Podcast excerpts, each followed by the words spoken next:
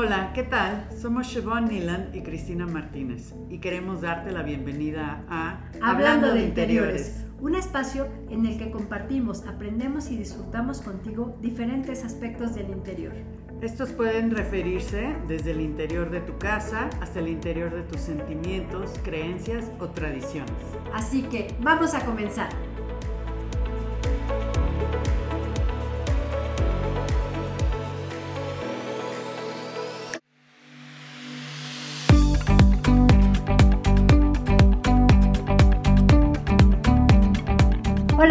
Amigos? Estamos en el segundo capítulo de Hablando de Interiores y hoy tenemos una invitada súper especial.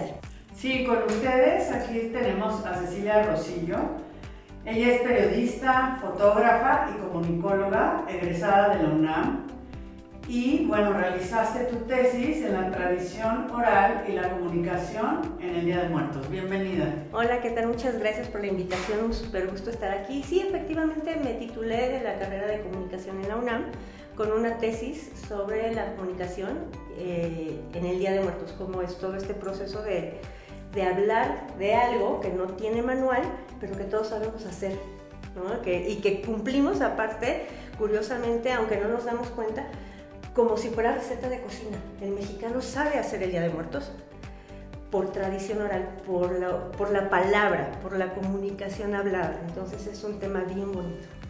Sí, este, yo la verdad es que había pensado sobre todo este, este podcast, hacerlo sobre ofrendas, pero ya que tenemos a un especialista en Día de Muertos, pues vamos a abarcar muchas cosas además de la ofrenda del Día de Muertos, ¿no? Que es, yo creo que una de las, de las cuestiones claves y de las tradiciones claves que pues, sobre todo eh, muchas personas en la casa ponemos ofrenda, muchas no, y es más, hubo un tiempo en el que esta tradición como que se perdió.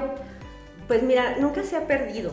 Realmente es una tradición que más bien como que se durmió, como que tuvo un, momento eh, de poca quizá popularidad, digamos, como que la gente dijo, ay, qué flojera ponerlo ofrenda y esto. Y aquí hay algo bien importante que tú dijiste. Eh, la ofrenda es una parte del altar. Lo que ponemos en nuestras casas es un altar, no una ofrenda.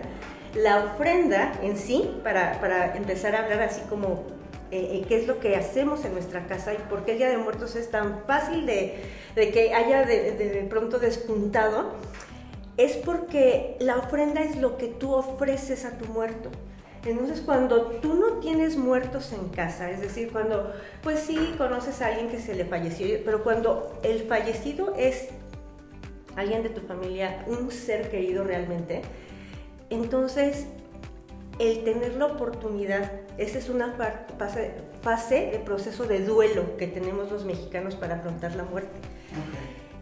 Le podemos dar en un día especial a nuestros muertos algo como retribución a lo que ellos nos dieron, porque siempre nos queda ese sentimiento de que ellos se fueron y todo lo que me dio y todo lo que, que podemos haber hecho. Exacto, y lo que hacía mi mamá, lo que hacía mi papá y lo que hacía mi tía y la abuelita. Y, es el momento en que tú recuerdas todo eso y entonces das. ¿Y qué es lo que damos en la ofrenda? La ofrenda es todo lo que tú le das, sobre todo es comida. Y esto es muy típico mexicano. Entonces el altar es un conjunto de ofrendas. El, el, altar es todo lo que tú pones donde pones la ofrenda. ¿Qué es lo que lleva? la comida, la decoración, que esto ya tiene que ver con regiones del país, porque no en todos los lugares ponen la foto, por ejemplo. No en, algunos se, acostumbra a poner, por ejemplo, un crucifijo. Porque después de que las ofrendas de muerto en México van desde antes de la conquista. Sí, Mucho antes. Pero, pues de repente dijeron, no, pues que Diosito los bendiga y que pues ya no era el Mictlán, ¿no? Ahora nos vamos al cielo. Y entonces no ponemos ninguna figura, ahora ya no ponemos ninguna figura eh, de las raíces mexicanas, ni azteca, ni olmeca, ni de ningún tipo, en ningún lado de México. Ah, pero, yo en mi ofrenda sí. Pero generalmente la ofrecemos con un, con un sincretismo muy católico. Sí. O sea, ah, Diosito, que esté en el cielo, o sea, no decimos, ojalá ya se, ya se haya llegado al Mictlán, ¿no? Exacto. O sea, tú dices, ojalá que esté en el cielo y que no se atore en el infierno, ¿no? O sea, esa parte, esa esencia del catolicismo sí la tenemos súper metida, ¿no?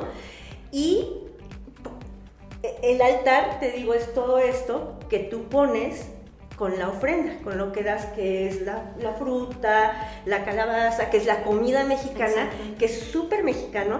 Y otro rasgo que hace que el Día de Muertos y que puede entrar en nuestras casas tan fácil es porque el mexicano es abierto a recibir a la gente en su casa. Ah, claro. Es un rasgo súper mexicano. Te invito a mi casa.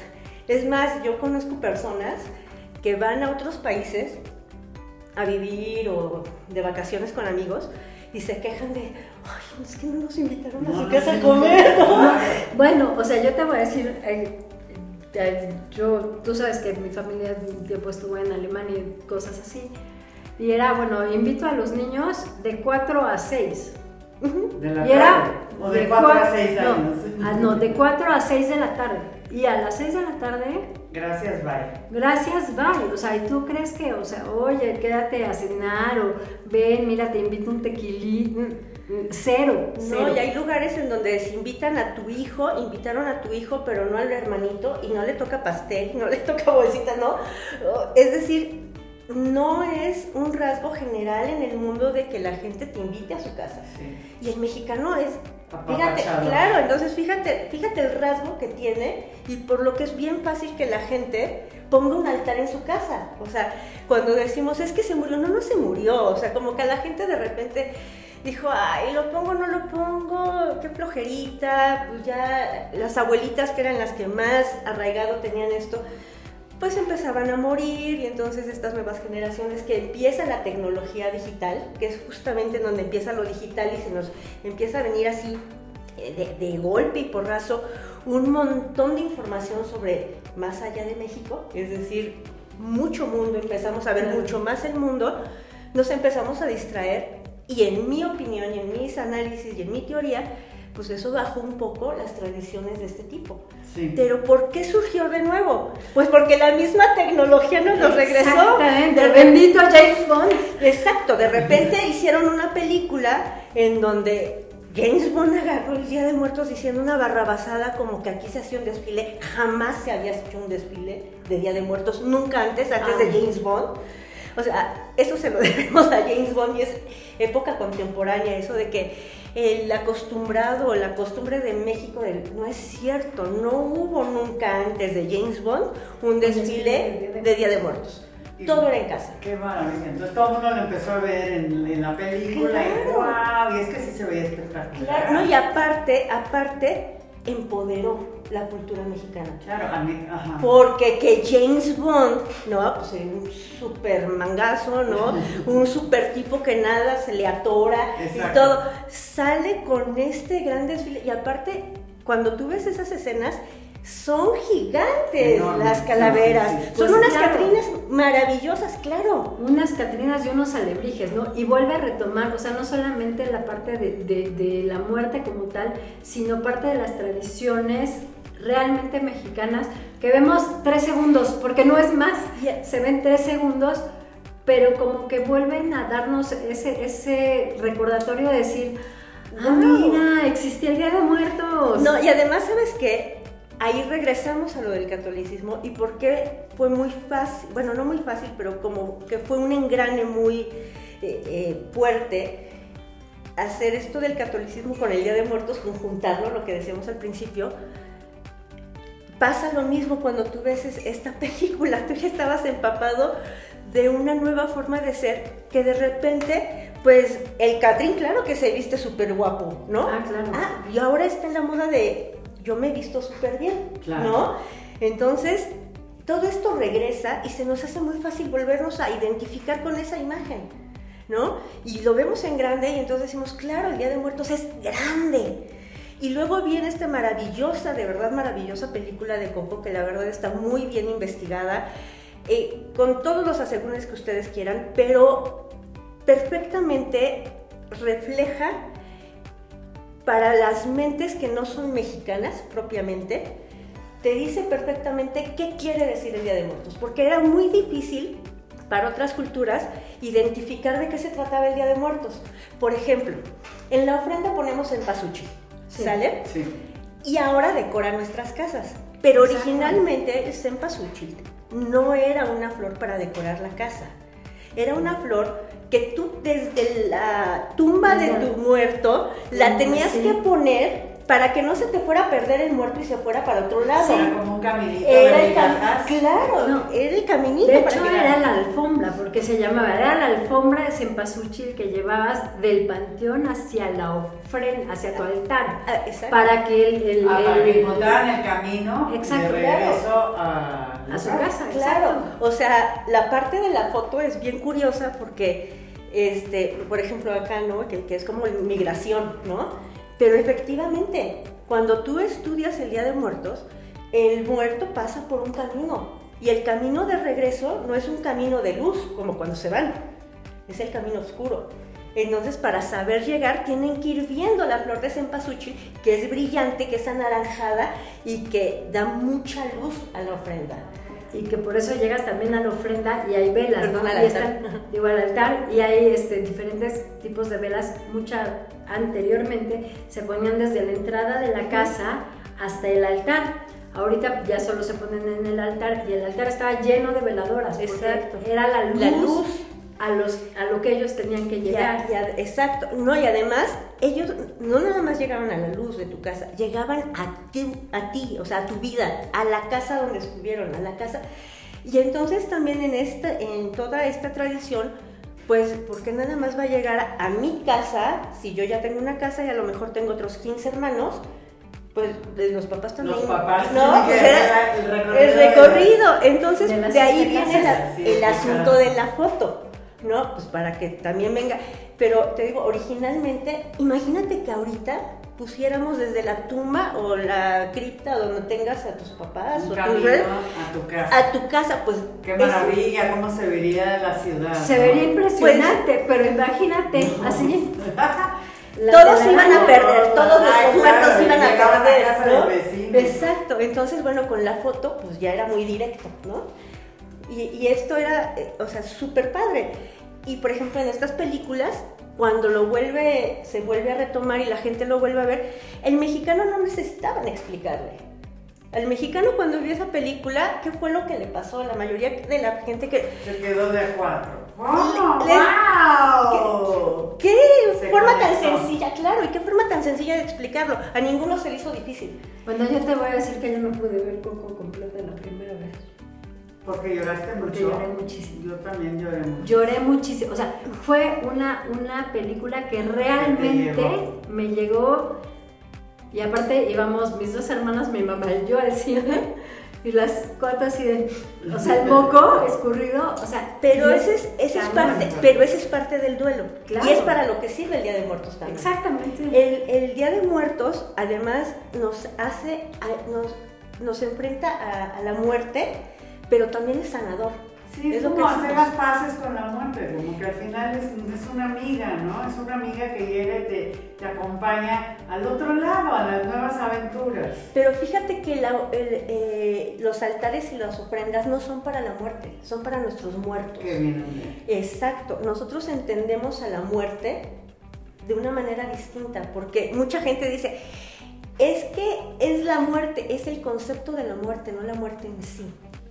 Entonces, no la muerte como es un- Como la figura de la muerte, esa es otra cosa, no es a la que le estamos ofrendando. A quienes le ofrendamos son a nuestros muertos, a los que ya están en otro lado, a los que ya no viven aquí en este plan, en, este, en esta dimensión, pues.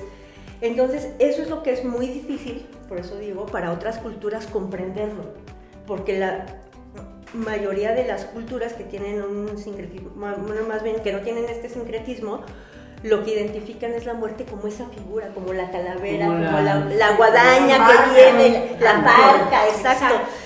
Que eso es el Halloween, ¿no? Digamos, que es otra esa es cosa. otra Es cosa. más oscuro y más. Entonces, este, exacto, entonces, miedo. exacto, entonces Esto nos es como dicen, más de luz, de amor. exacto, porque es hacia tu, hacia tu ser querido. ¿Cuál es la importancia de, tener, de poner un altar?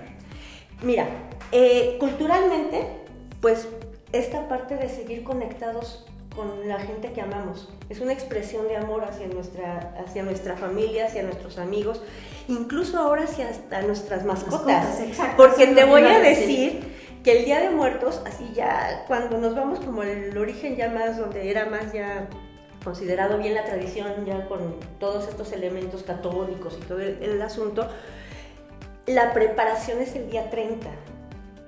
Porque tú tienes que ir a comprar la flor, tienes que Eso- hacer los Eso tamales. lo estaba leyendo, lo abrí en esa página tu tesis. Unos días antes se va y se compra. Es también como una- un ritual, Es una un- celebración en familia. Acabas de decir la palabra que seguía. Es un, un ritual. ritual. El ritual de Día de Muertos empieza el, vein- el 30 de, eh, digo, si queremos ser muy estrictos, el 30 de octubre y termina el 3 de noviembre. Ah, y ahí te va. El 30 se supone que tú empiezas a ver qué es lo que vas a hacer y a comprar los insumos. Exacto. tus velas, tus flores, a comprar el pollo para- y el mole porque te vas a poner a guisar el 31, como si fuera la Navidad. Así haces la comida y haces la calabaza en tacha y te vas por el tequila o te vas por el mezcal, que era lo que le gustaba a ¿Qué cada le uno. gustaba cada En tomar? algunos lugares, a ver, tráete el sombrero, el zapato, el guaracho, lo que sea de la tía, de la prima, del muerto que va a estar ahí, la Exacto. recopilación de fotos. De cosas. y de Es- eso lleva tiempo. Entonces, desde ahí empezamos. El día 31 se pone el altar, ¿no? Que ahí ya... Ahí vienen muchas cosas, pero antes de seguir, vamos a darle un espacio a un anuncio de nuestro patrocinador. Estaba sola la muerte sentada en el panteón, harta de sus vecinos, con gran desesperación. De pronto a su cabeza una gran idea llegó y a CM Inmobiliaria corriendo se dirigió. Con la ayuda de asesores su casa ideal encontró y contenta la huesuda más que pronto se mudó. Si quieres tú una casa como la muerte encontrar, llámanos a CM, aquí te hemos de ayudar. Hola, pues ya regresamos al aire, estamos con Ceci otra vez y estábamos diciendo justo esto de los días, ¿no? Que empieza el 30, que el 30 comp- compras todos los insumos, el 31 preparas. preparas. El 31 es cuando pones el altar, lo, eh, ya eh, sea que... Y aquí es como muy libre, porque se dice que tiene que tener siete, siete Siete niveles y que van... La verdad es que eso era como hace muchísimo tiempo, en casas muy grandes donde se podía hacer. Ahora vivimos en departamentos muy pequeños de dos por dos, donde apenas tienes un pedazo de mesa para hacerlo. Y eso no le quita significado, la verdad. Donde inundas tu sala para poner el altar como una cebada. Sí, yo, yo también debo de Sí. confesar que todo mi comedor se vuelve altar vuelve. y para hacer los niveles pongo las sillas arriba de la mesa y entonces Ah, tanto así. le pongo ahí los manteles y el papel picado y hago, hago un montón de locuras. Pero bueno, el punto es que cada quien lo puede hacer como de una manera más libre. Si es, se ve más eh, funcional, digamos, porque da esta idea de cómo van subiendo los niveles del inframundo y todo esto que se supone que es de lo que se tratan los niveles en el altar de muertos. Pero la verdad es que tampoco es que si te faltaron cinco niveles o nada más lo pusiste de dos, pues ya no es un altar serio. O sea, no, el altar puede ser incluso a, ra- a ras de piso, pues. ¿Y qué dirías tú que son los objetos que no deben de faltar en un altar? Fíjate, lo que- para que sea altar de muertos, tiene que tener, obviamente, la flor de cempasúchil, porque es así a fuercita. Fuerza. Velas. Porque no puede ser unas eh, lilies blancas. No, no, no hay ninguna otra flor. Aquí sí, por favor. Y esto es algo bien, bien chistoso, porque el Día de Muertos está súper conectado a la tierra. Sí. Sí. El Día de Muertos es anaranjado y el otoño en México es anaranjado aunque no lo veamos. Cierto. Si tú vas por la carretera, ahorita por ejemplo que tomas carretera de México hacia Querétaro y te vas fijando en el camino, las flores silvestres de esta temporada son anaranjadas. Y el paisaje es maravilloso. Cuando vas en primavera están blancas. O, o rositas. Son ¿no? rosas claras o blancas. Y ahorita es anaranjado. Entonces, el color tiene que ser. Y, tiene que ser cempasúchil porque es la flor de la temporada. Sí. Y tiene una característica especial. Tiene muchos pétalos. Huele mucho. Sí, huele, es lo que decía, Y aparte, pensaba yo en el camino. es- un olor bien especial. olor, Es un olor súper especial porque es un olor que ninguna otra flor Como tiene. entre No. amargo, no sé, raro, ¿verdad? Es, eh, Pues es una flor tierra no sé. Huele a fresco. Huele a fresco. Cuando tú lo, porque hay flores que huelen como elegantes, ¿no? La rosa tiene una, una- Claro, eso muy sutil, es como muy, muy sutil, básica, claro. ¿no? Pero cuando tú hueles una flor de cempasúchil, Es muy terrenal. huele, exacto, huele a tierra, huele a campo, huele a, a- Qué rico. huele rico, ¿no? Ok, Y entonces, no es un, exacto, no tiene que tener a fuerza flor de cempasúchil, tiene que tener velas, Velas. esto es súper importante, tiene que tener fruta o comida, o sea, la comida es un punto básico. Sal. ¿Y por qué No fruta? puede ser un pan de muertito. Claro, o sea, comida, Ok, cuando comida, digo comida, fruta. es lo que tú le quieras poner a, la, ge- a, a- a- o sea, a, tus, a tus seres queridos, pues. Pero ¿por qué la fruta es importante? Y la menciono, por ejemplo, la mandarina, que también es muy olorosa y es anaranjada. Y es Por- de temporada. y- porque es la fruta de la temporada. Sí. Entonces, si tú quieres cumplir con la tradición, pues igual le puedes poner guayabas. Pero la tradición, la fruta que empieza a madurar y se empieza a vender para el Día de Muertos, Es la mandarina. es la mandarina. Ah. Nació para el Día de. Muertos, porque ahorita, si tú empiezas a comprar mandarina en primeros días de octubre, todavía está mediacita. Pero cómprala ahorita. Cómprala a partir de. Está dulce y olorosa a morir. Sí. Es una fruta súper igual que la guayaba, pero la guayaba la tienes todo el año. Claro. Entonces, No, ciertamente. es, es exactamente, y la guayaba, ¿cómo la pones en la ofrenda? Generalmente la puedes poner también porque es olorosa, pero la pones en la calabaza en tacha, que la Ah, calabaza También es es También. También, tiene claro, que ir. A fuerza. Y aparte tiene que ser preparada con el piloncillo y el- hervirla, o sea, tiene todo un, un- Es un ritual, por eso te digo. es un Y ritual. entonces, si le vas a poner, además que les gustaba, porque aquí es muy típico, el pollo con mole, pues tienes que hacerte el mole como quieras, aunque sea del frasquito, pero lo tienes que preparar y lo tienes que poner. Y aquí lo importante es que eh, yo platicaba el día de ayer con una, con una amiga y me decía, ¿sabes? Yo me he dado cuenta que en mi casa las ofrendas siempre terminan sin sabor. La comida Sí. termina sin sabor. Como que le succionan todo el alma. A mí me ha pasado que a Pero veces, ¿cómo? ¿A poco se las comen después de que las ofrendas? ahorita te explico qué pasa con esa ¿O qué comida. tienes que hacer con Ahí va. Entonces, ya vamos en, la- en el día 31, ¿no? Entonces ya pusimos todo eso. pusimos. Pero ¿cuándo empieza el día, el día primero? A las 12 de la noche. Entonces, el día primero de noviembre, que empieza a las 12 de la noche, ya debes de tener al altar, no lo estás poniendo el día primero. Pero eso es interesante porque normalmente el 31 todo el mundo está corriendo con del Halloween de los niños Sí, y, y pero- como que no pelan o lo hacen antes o lo hacen hasta después. Fíjate que yo no sé, cuando estaba mi abuelita, que mi abuelita era, hijo, una señorona, ¿no? Ella decía, el 31 tiene que estar puesto porque el primero Llega. vienen los niños. Y aquí es bien importante porque... O sea, del 31 al primero vienen los niños. Y, y los niños es, un, es una figura muy importante en el Día de Muertos, porque en teoría el día primero es para los niños que murieron. Ah, bien, Pero los niños son los primeros el, el 31, en la madrugada, o sea, iniciando del 31 al primero, se creía que llegaban eh, los espíritus de los niños no nacidos. Nacidos.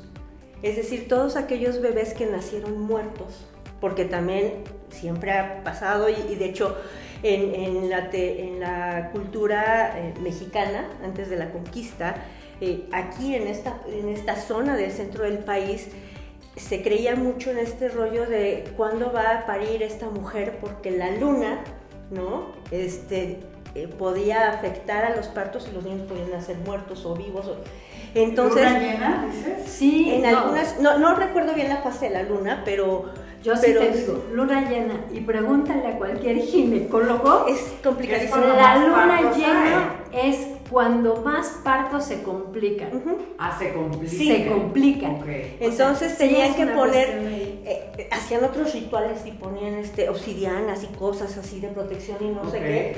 Y entonces, para esos bebés que habían nacido muertos, pues, o, que pues, los habías perdido, pues también se les ofrendaba. O y también es- ser exacto, también. exacto. Y es un duelo que te permite procesar, ¿no? Una situación tan difícil como un- una vez una, una mujer también maravillosa me dijo, es que tú no sabes lo difícil que es que tú entres a un hospital como todas las demás mujeres parturientas y todas salgan con su bebé y tú salgas con los brazos vacíos. Imagínate ese duelo que lo puedas procesar. Es los más difíciles. Pero imagínate tener esta oportunidad de procesarlo cada año y decirle a este chiquito que no tenía por qué, o porque sí, o lo como tú lo quieras ver, que te digo, ya no es la muerte como la figura de la parca, no. es esta situación de conectar, ¿no?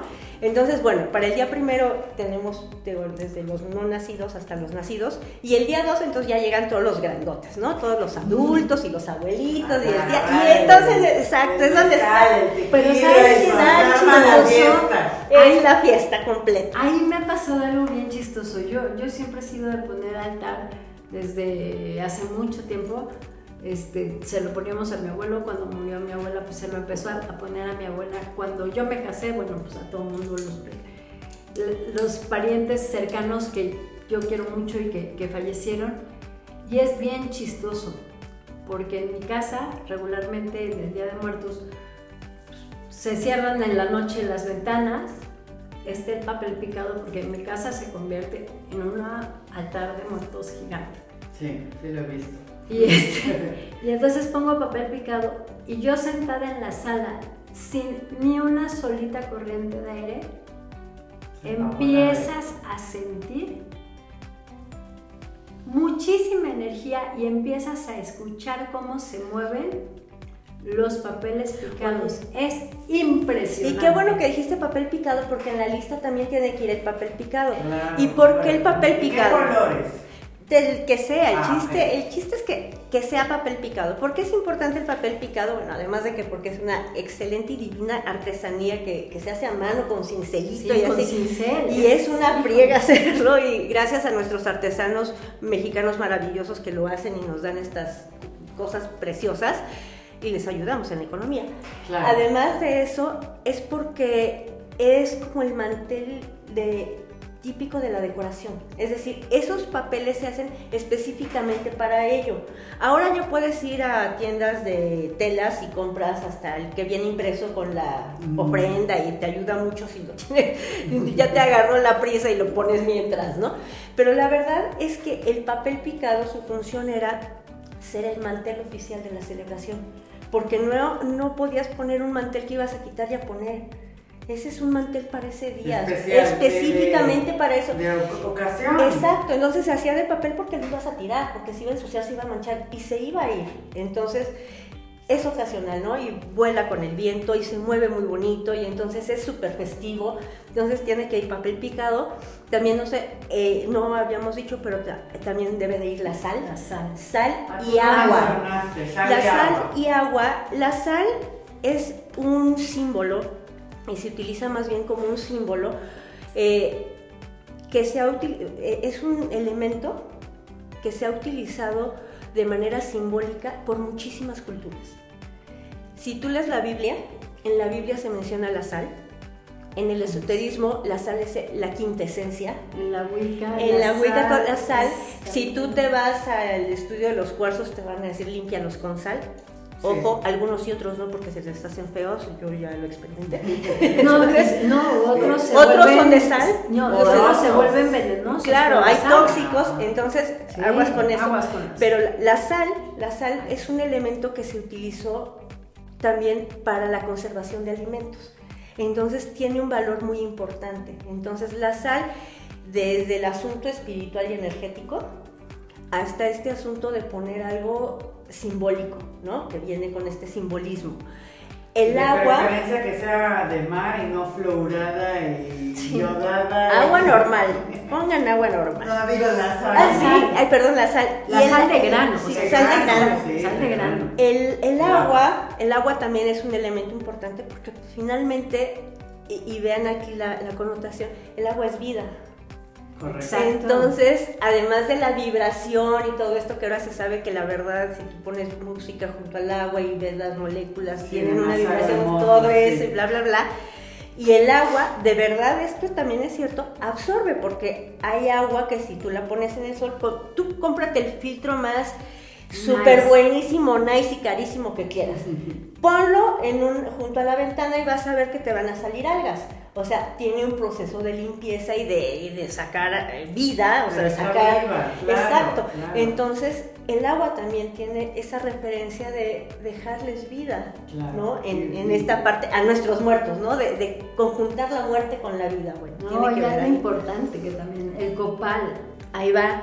El copal, el copal también es importante, a, veces algunas o el incienso en dado caso, para los que son muy sensibles, porque también hay personas que se pueden marear porque es muy fuerte. el copal es, muy fuerte y no es un aroma al que estemos acostumbrados. ¿Por qué se utiliza esto? Porque es una ceremonia y el copal era lo que se utilizaba antes de la conquista para las ceremonias. Curiosamente, si no tienes copal, y lo acabo de decir, usa incienso, los europeos y la cultura europea, que es lo que ponen en las misas, incienso.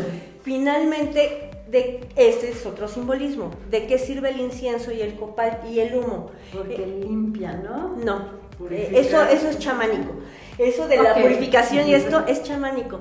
El, que sí, bueno, tiene que ver, pero de hecho es porque con ese humo se eleva la oración. Ah. es con lo que elevamos la oración.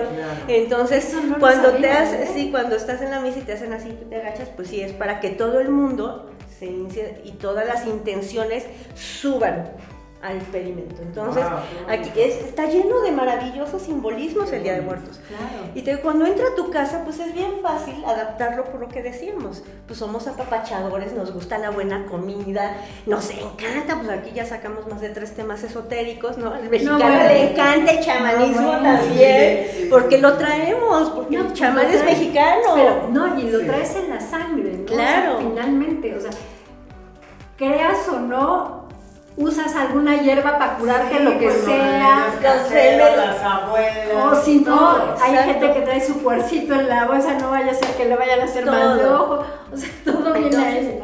Es bien mexicano ese asunto y se conjuga, si tú lo ves, está súper conjugado ahí. Entonces, bueno, pues estos son como los elementos principales, ¿no? La foto de la persona es como opcional. Hay personas que, no les nace poner la foto, hay personas que sí les pues gusta. Pues como que te conectas, ¿no? Con la persona. Pero bueno, como dices, cada quien. Exacto. Hay unos que les, cuesta mucho, tal vez. Y ahora, por ejemplo, se ha extendido a que lo pongas a partir del día 29, el altar. O sea, te lo adelantas. Ajá. Y adivinen por qué. Por ejemplo. No, porque ahora las mascotas, bueno, los que antes decíamos mascotas, que ahora son los perrijos y los gatitos y todo, que los niños? también se les ofrenda. Entonces, antes no se utilizaba eso, no, pero ahora está muy de moda que pues también ellos pues, van al cielo. Y entonces, pues ahora...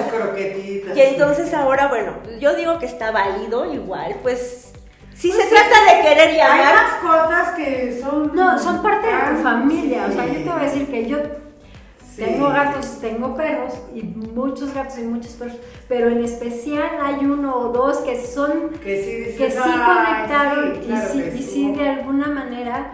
Pues sí, les pones en su ofrendita. O sea, yo y aparte está lindo el asunto, ¿no? Entonces, bueno, pues no lo vas a poner después de los abuelitos, ¿no? Porque vamos en gradiente, acuérdense que pues vamos subiendo.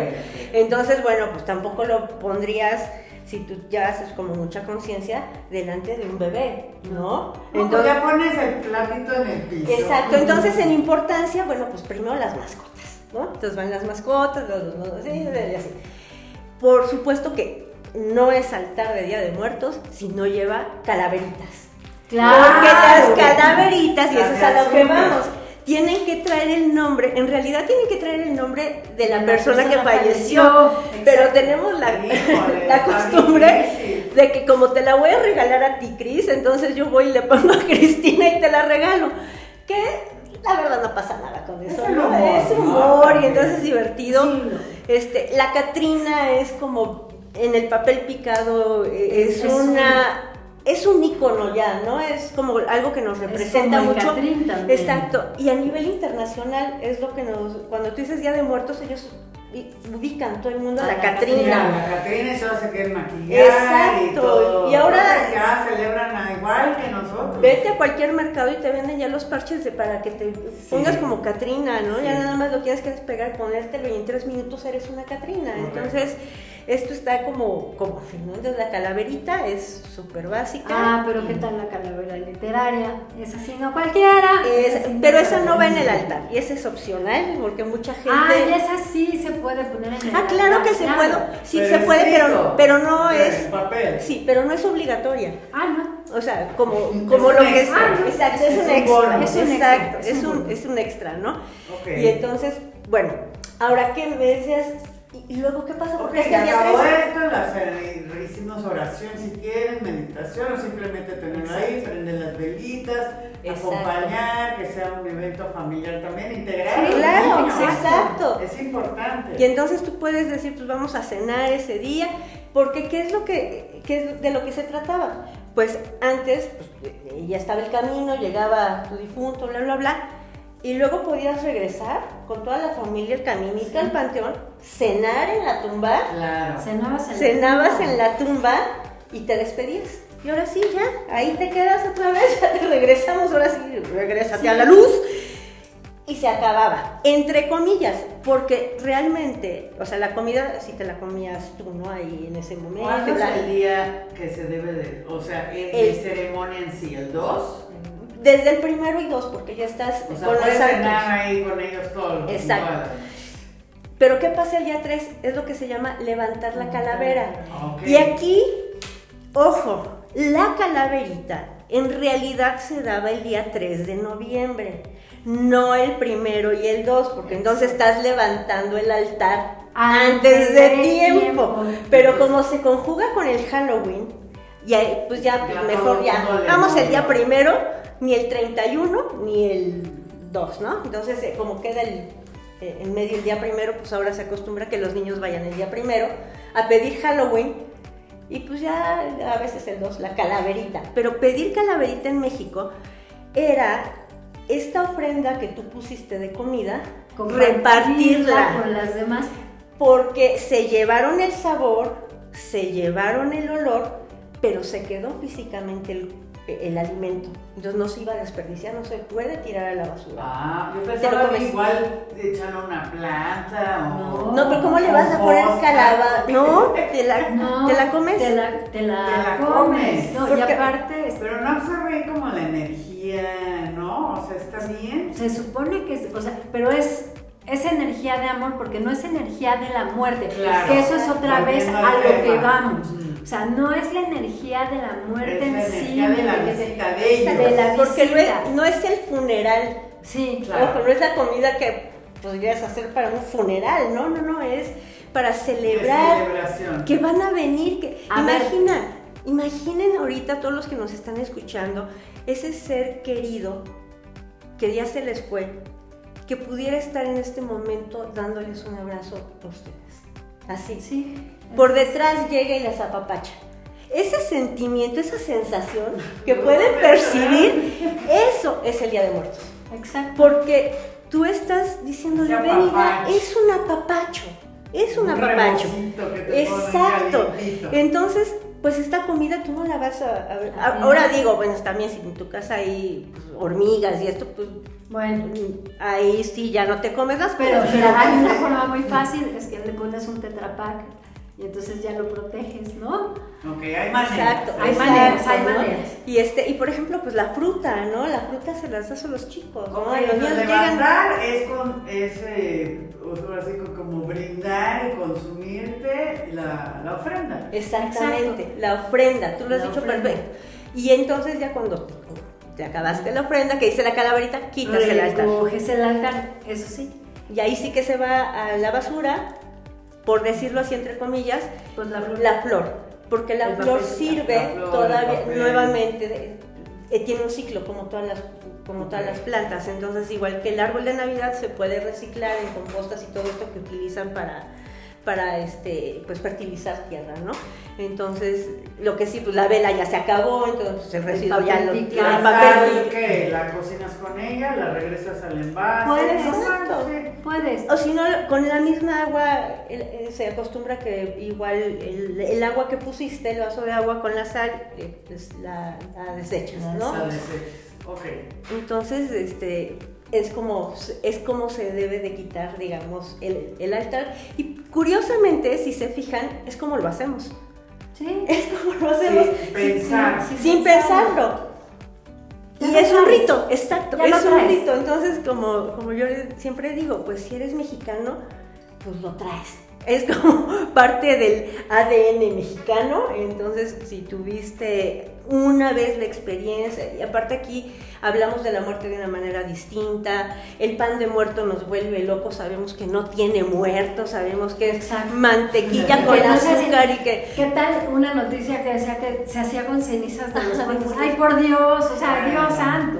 O sea, tampoco, digo, ¿no? Eh, Entonces que se comen la- los cráneos, pues, sí, de azúcar, pero es azúcar, Es azúcar. y es un fregadazo de glucosa, ¿no? Claro. Pero ya, Y mueres de diabetes. te puede dar una diabetes. Eso ya.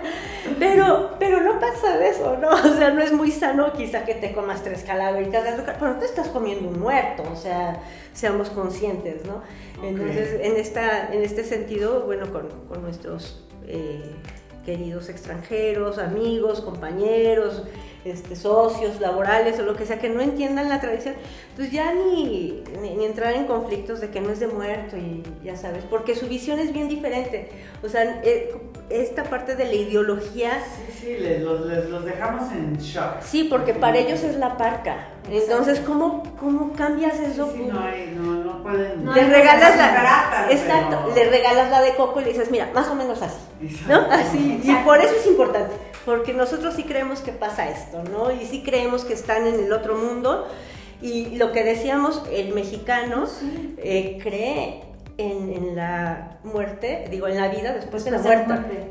O sea, tú cuando fallece alguien, siempre una de las frases que típicas de los funerales es ya está en un lugar mejor, ¿no?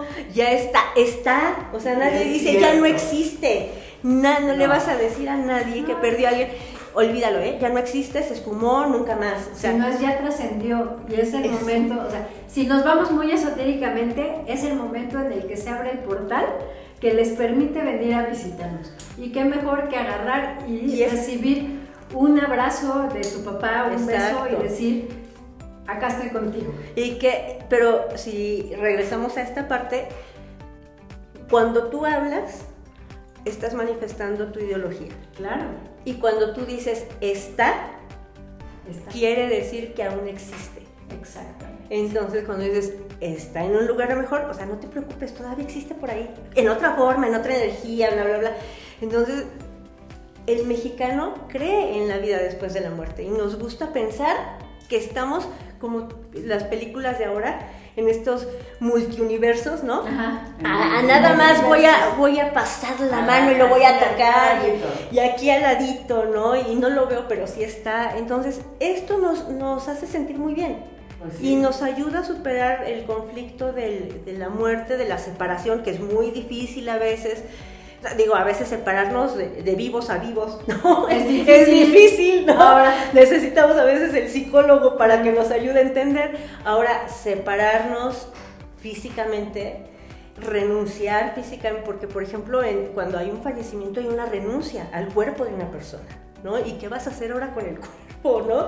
Ya no está ahí. Y, y si tú te fijas, de- de- se dice, cuando alguien fallece, se dice, el cuerpo de, Sí. dejó de ser él, ¿no? Sí. En- entonces, Sí. esta parte ideológica se es como muy, muy específica y para nosotros en México, pues nos habla de, de esta trascendencia, de que sigue pero no sigue, de no importa si se lo comieron los gusanos enterrado o si lo cremaste, está ahí. Está- o sea, la esencia está ahí. y entonces el Día de Muertos pues es una super forma para la cultura mexicana desde todo el tiempo de procesar esta, esta situación de la muerte, de la separación y de seguir amando. Finalmente es seguir amando y entonces es, para mí es una de las grandes, grandes, grandes celebraciones mexicanas que se da en toda la República Mexicana con expresiones muy distintas, que esto es también maravilloso porque no es lo mismo cuando vas a Janitzio y ves cómo No, van, bueno, ¿no? sí. Puedes ir a Mística a ver los panteones, o sea, tienes mucho Hay de mucho, dónde ver y hay mucho, Pues exacto. empezar en tu hogar, ¿no? Invitarlos a los Sí. que nos están escuchando. de A que- poner una ofrenda porque fuera de todo es una expresión de amor. Y sabes qué, es decorativa a más no Sí, poder. volver a retomar eso en, Claro. para también los niños, ¿no? En las nuevas generaciones, volver, como decías tú, ¿no? De- a través de la comunicación. eh, Mientras lo están haciendo, lo estamos haciendo montando en familia, pues les podemos ir platicando todo esto, hasta podemos poner el podcast para que ellos Exacto, también vayan, vayan estudiando, estudiando, escuchando. escuchando qué es. Y No, sabes, y- es y- bien curioso porque si hay un ser humano, y aquí Gris este, sabe un poco también de eso, si hay un ser humano que es curioso es el niño. Tú no necesitas decirle al niño, ven, te voy a explicar, el niño te va a preguntar. Correcto. Cuando tú, cuando tú tienes hijos, por ejemplo, y empiezas a poner, ¿qué estás haciendo? ¿Y esto para qué? ¿Y esto por qué? Y en el primer altar de muertos que tú pongas en tu casa, tu hijo se va a llevar toda la información. Le va a gustar porque pues trae chocolates y trae el dulce y trae las flores y entonces a ver si trépate a poner esto ahí arriba, ¿qué niño no le gusta treparse a la mesa?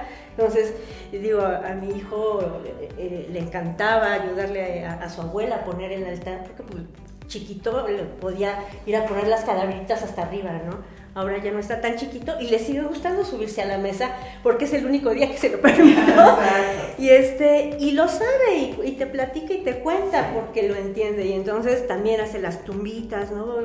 Eh, días antes, este, si falleció, pues nosotros sí ponemos también ahora para las mascotas, ¿no? no este, Ah, le- sí, yo también le pongo ahora mismo. No lo ponía antes, Yo pero también.